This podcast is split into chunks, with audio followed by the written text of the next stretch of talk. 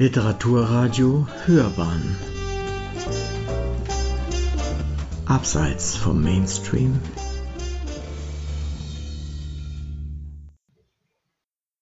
Liebe Zuhörerinnen und Zuhörer, ich begrüße Sie ganz herzlich und freue mich, dass Sie sich wieder die Zeit nehmen, mir zuzuhören.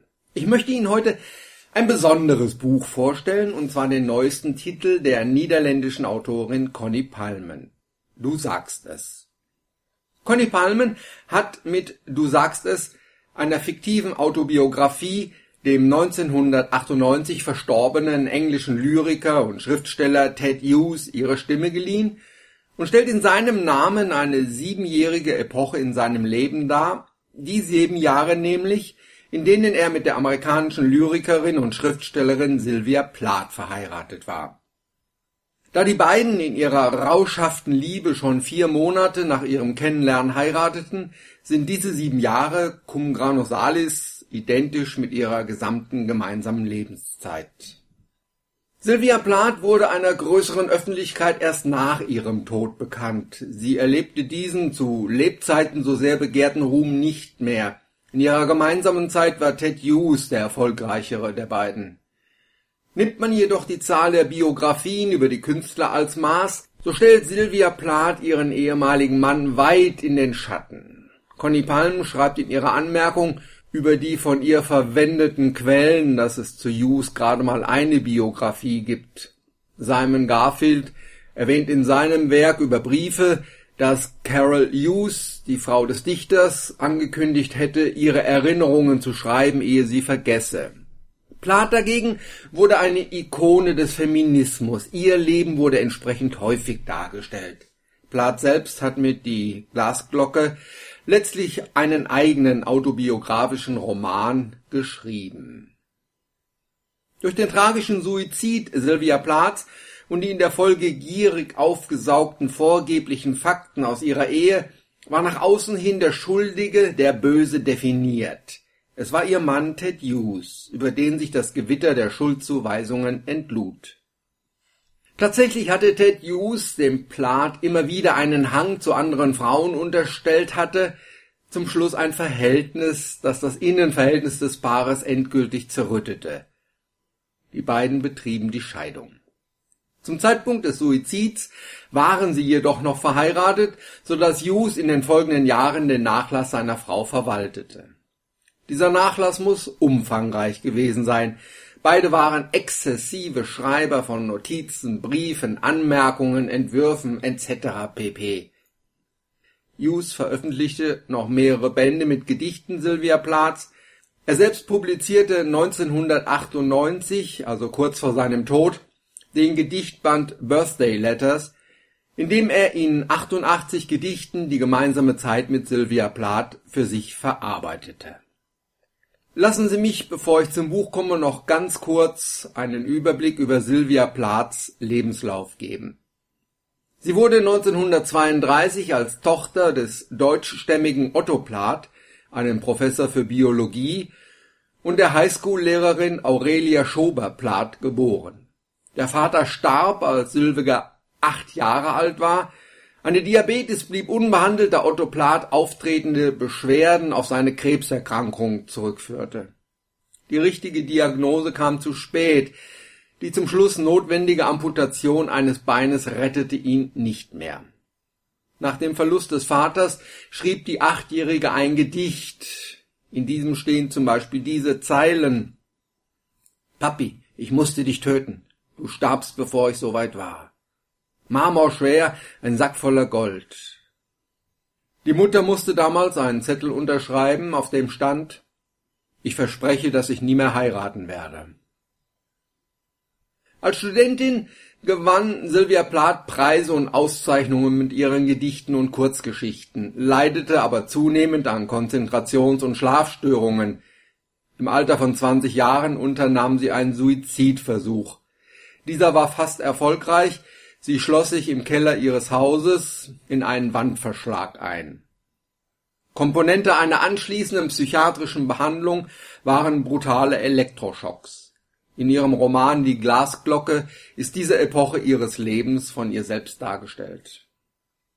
1956 schließlich kam sie mit einem Stipendium nach England und lernte in Cambridge Ted Hughes kennen, beziehungsweise, so legt es Palmen ihrem Ted Hughes in die Feder, sie erbeuteten sich gegenseitig. Mit diesem Ereignis des Kennenlernens und Blutsaufens, so steht es im Buch, setzt Palmens Buch ein. Vielleicht vorher doch noch eine kleine Vorbemerkung.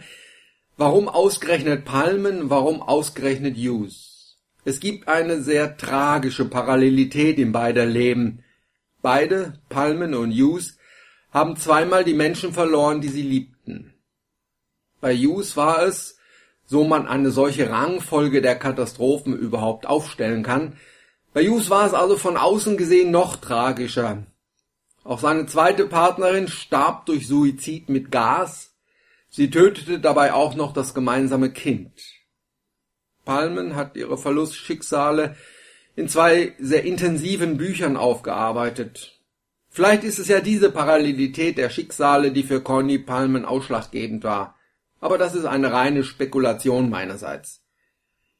Den Suizid des gemeinsamen Sohnes mit Sylvia Plath übrigens musste Ted Hughes nicht mehr ertragen. Er war zu diesem Zeitpunkt 2009 schon seit elf Jahren verstorben. Sylvia Plaths Buch beginnt mit diesen Zeilen. Für die meisten Menschen existieren wir, meine Braut und ich, nur in Büchern. In den vergangenen 35 Jahren habe ich mit ohnmächtigem Grauen zusehen müssen, wie unser wahres Leben unter einer Schlammlawine aus apokryphen Geschichten, falschen Zeugnissen, Gerüchten, Erfindungen, Mythen verschüttet wurde wie man unsere wahren, komplexen Persönlichkeiten durch klischeehafte Figuren ersetzte, zum simplen Image verengt, für ein sensationslüsternes Lesepublikum zurechtgestutzt hat. Und da war sie die zerbrechliche Heilige und ich der brutale Verräter. Ich habe geschwiegen. Bis jetzt. Mit diesem Abschnitt lässt Palm ihren Roman beginnen, ein Abschnitt, der schon vieles andeutet. Bei Du sagst es handelt es sich also um eine Art Rechtfertigung, den Versuch, ein über Jahrzehnte fixiertes Bild der Ehe Plath-Hughes, das auf falschen Annahmen beruht, zu korrigieren.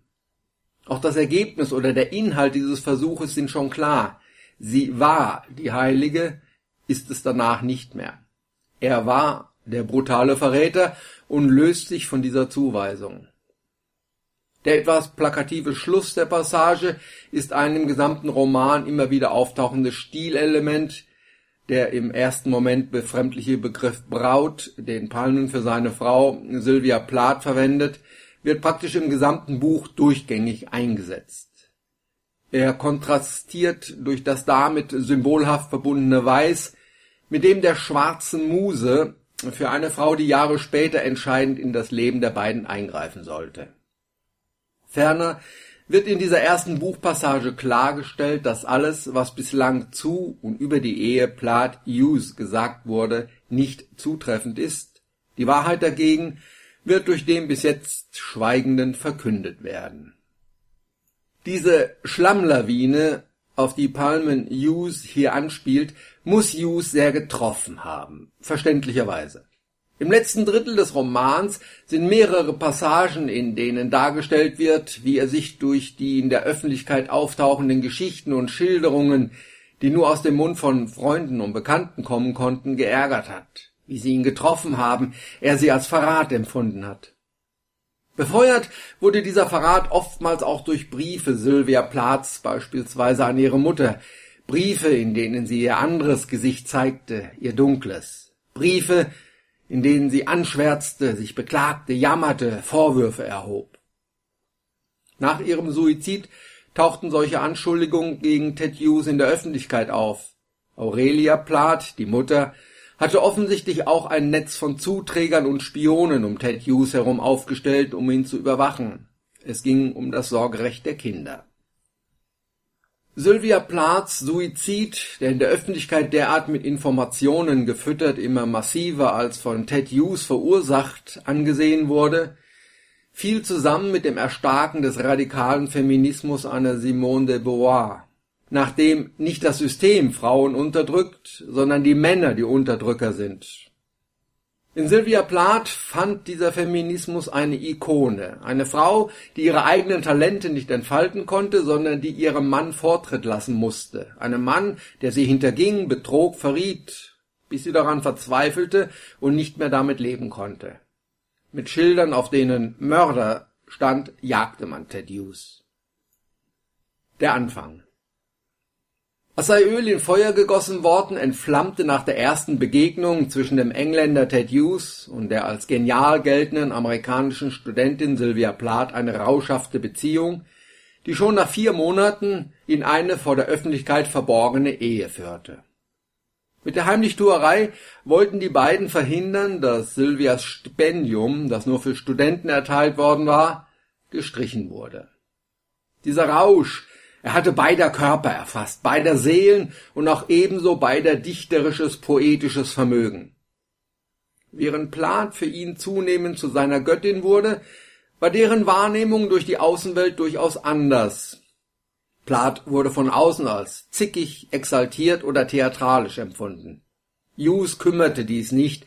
Für ihn waren das Zeichen für die Energie, die in dieser Frau schlummerte und die zu wecken, zu kanalisieren, er sich berufen fühlte. Dabei war Plath natürlich auch in dieser Phase ihres Lebens schon nicht unkompliziert.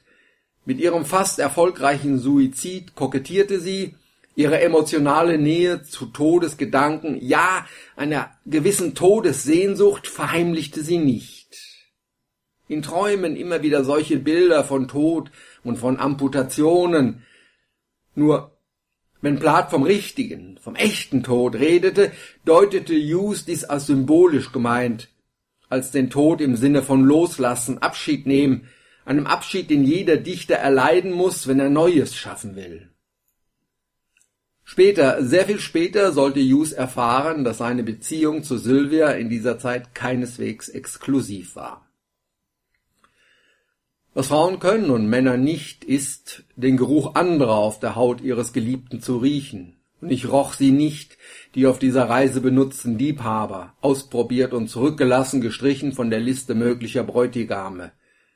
Ich glaubte der Einzige zu sein.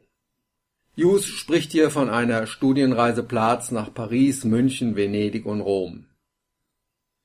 In Paris drohte Plath dem Geliebten in kriecherischen Bettelbriefen ihren Körper umzubringen, wenn dieser ohne die an den Mann verpfändete Kostbarkeit weiterleben müsse. So findet es Hughes Jahre später in der Hinterlassenschaft seiner Frau, auf hunderten von eng beschriebenen Seiten, auf denen ihre Version unserer Fakten der meinen oft diametral entgegengesetzt war. Er lernte sie neu kennen, ohne Tarnfarbe, traurig, rachsüchtig, misstrauisch, und streitbar. Beide waren esoterisch veranlagt. Hughes legte Tarotkarten, erstellte Horoskope, sie machten Sitzungen am Hexenbrett, bei denen Pan, aber auch der tote Vater erschien und Sylvia mit tiefer Kehlstimme sprach. Unter Hypnose versuchte Hughes Verspannungen und Blockaden bei Plath zu lösen. Sie schrieben wie besessen, lasen sich ihre Gedichte vor. Die Lebensbedingungen waren anfangs bescheiden, jedes von einer Zeitung zum Abdruck angenommene Gedicht wurde bejubelt. Unermüdlich verschickte Plath die sauber abgetippten Gedichte Hughes an Redaktionen in Amerika und in England. Langsam bekam Hughes einen Namen, gewann Wettbewerbe und Preise, erste Buchveröffentlichungen kamen. Sylvia Plath stellte sich zu diesem Zeitpunkt ganz in den Dienst ihres Mannes, war auch für den Haushalt zuständig. Vom Tag unseres Kennenlernens an befreite sie mich von allem, was meinen Schreibfluss gehemmt hatte. Energisch und engagiert machte sie sich an die Aufgabe, meinen Namen die Berühmtheit zu verschaffen, die ihm ihrer Meinung nach gebührte.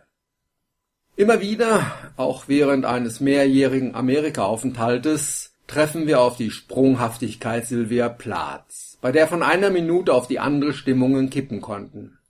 Es gab Eifersuchtsszenen, wenn sie sah, dass eine Studentin mit Theseus, der zeitweise Lehraufträge hatte, redete. Anfälle ohnmächtiger Wut, in denen sie in seinem Zimmer hockte und alles zerriss, was er geschrieben hatte. Immer wieder auch die zwei Gesichter, das eine, das Sylvia nach außen trug, und das andere, das sich Ted Hughes später in den Tagebüchern offenbarte, in denen offener Hass auf alles und jeden zutage trat. Chronologisch breitet Palmen dieses Leben vor uns aus. Die Braut als diejenige, die ihn in ihren Bann geschlagen hat, so dass er ihr in der Außenwahrnehmung widerspruchslos folgte und von ihr und ihren Launen abhängig war. In meinem Umfeld fanden alle, dass ich meine Braut zu sehr in Schutz nähme, dass sie zu besitzergreifend, fordernd und eifersüchtig sei und ich mich am Gängelband führen ließe, so von ihr eingelullt, dass ich gar nicht merkte, wie ich manipuliert, dressiert und abgerichtet würde.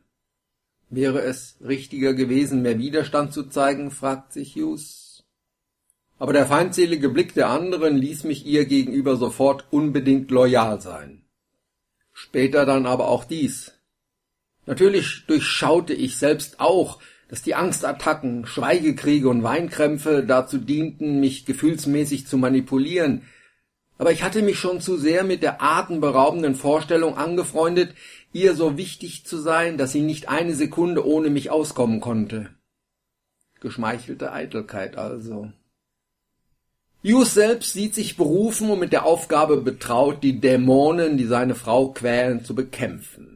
Ihr wahres Selbst, das unterdrückt wird von den übermächtigen und todesnahen Erinnerungen an den Vater das Bestreben, sich die Liebe der Mutter durch Ruhm, Ehren und Mutterglück zu verdienen, zu befreien.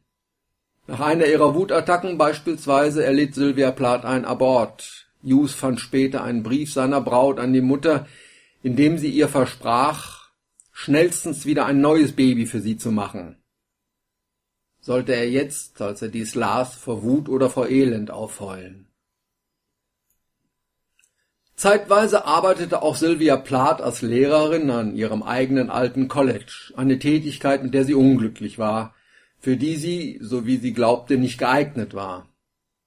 Später ging sie dann für ein paar Wochen als Krankenschwester in die psychiatrische Abteilung eines Krankenhauses, zu dieser Zeit war Hughes über die Tage, an denen er allein war und sich auf sich und seine Arbeit konzentrieren konnte, glücklich. Das Gefühl, erstickt zu werden, das unzuverlässige Herz, die Nerventicks und die Albträume führte ich auf die Hektik und die enteignende Macht des Ruhms zurück, sowie darauf, dass mir die Natur schmerzlich fehlte. So lässt Palmen ihren Hughes später resonieren, als der zunehmende Erfolg als Lyriker ihn immer stärker in die Öffentlichkeit rückt. Es wird nicht nur dies gewesen sein, was ihn belastete.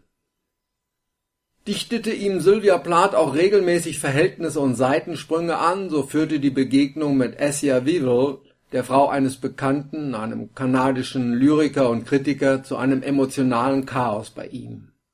Es schlug ein wie ein Blitz. Von Sylvia Plath als Vertreterin der Kategorie dreimal verheirateter, kinderloser Gattinnen eines angesehenen Mannes hämisch abqualifiziert, war dies die Frau, die das Leben von Plath Hughes entscheidend verändern sollte. Und ausgerechnet dieser Frau gegenüber zeigte Sylvia Plath keine Eifersuchtswallung. Plath erwischte die beiden bei einer ersten noch zögerlichen Annäherung. Damit war ein Fels ins Rollen gebracht, der nicht mehr aufzuhalten war. Sie trennten sich, vorerst auf Zeit.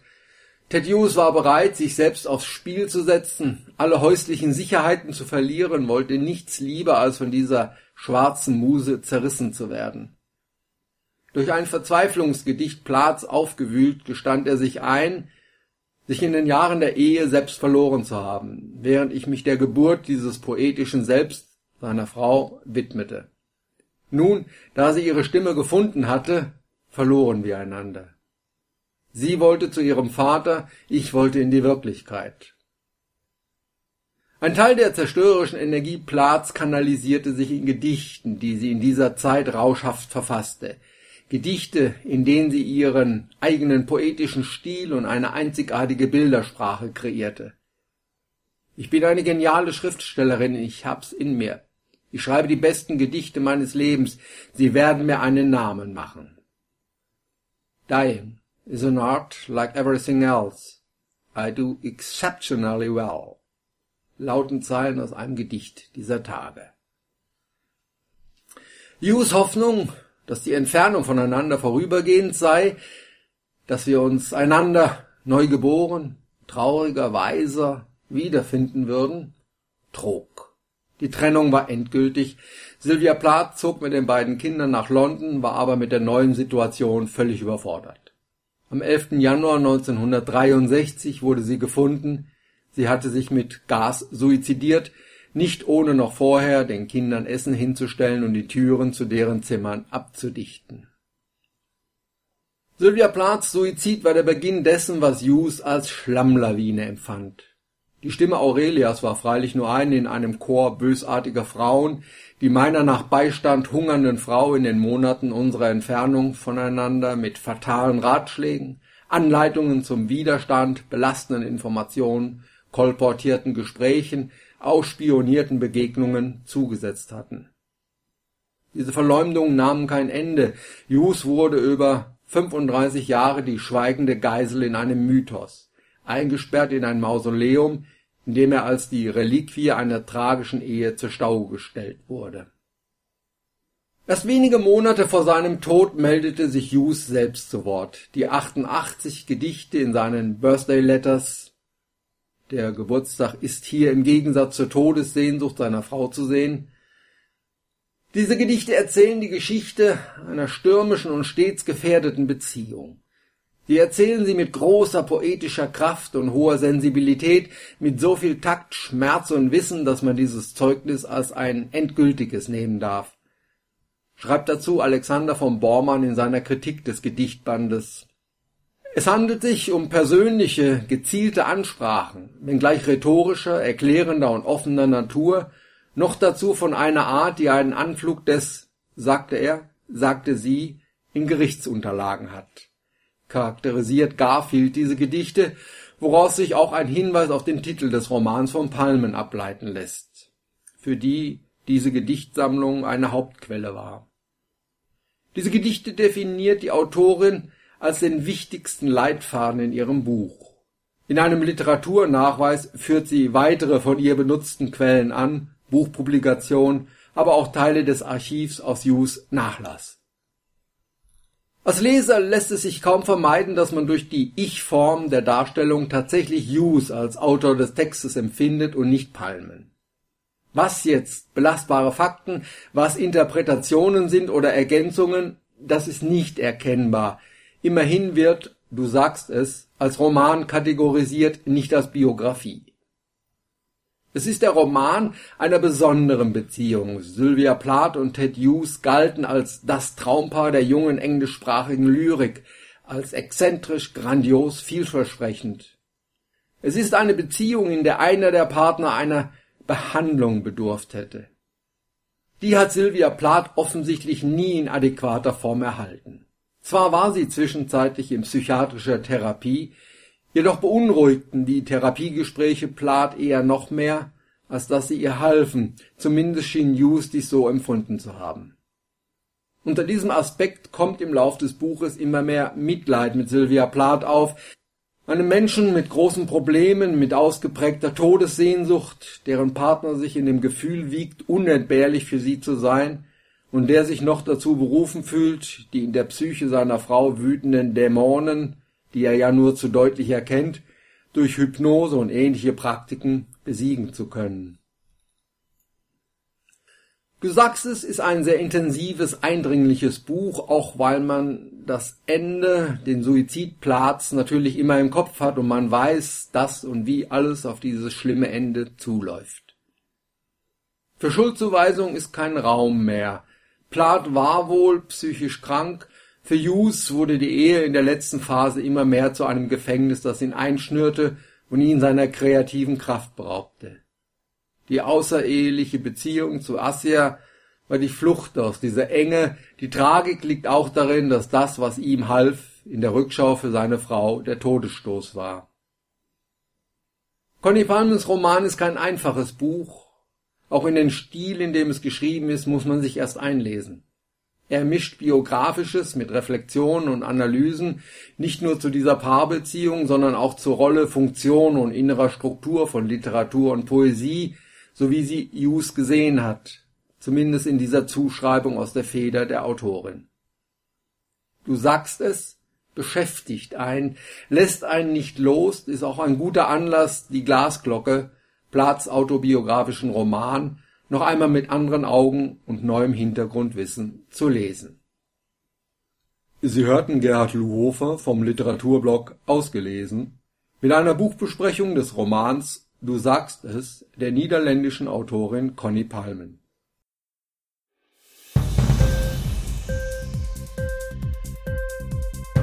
Hat dir die Sendung gefallen? Literatur pur, ja, das sind wir. Natürlich auch als Podcast. Hier kannst du unsere Podcasts hören. Anchor, Spotify, Apple Podcast, iTunes, Google Podcasts, radio.de und viele andere mehr.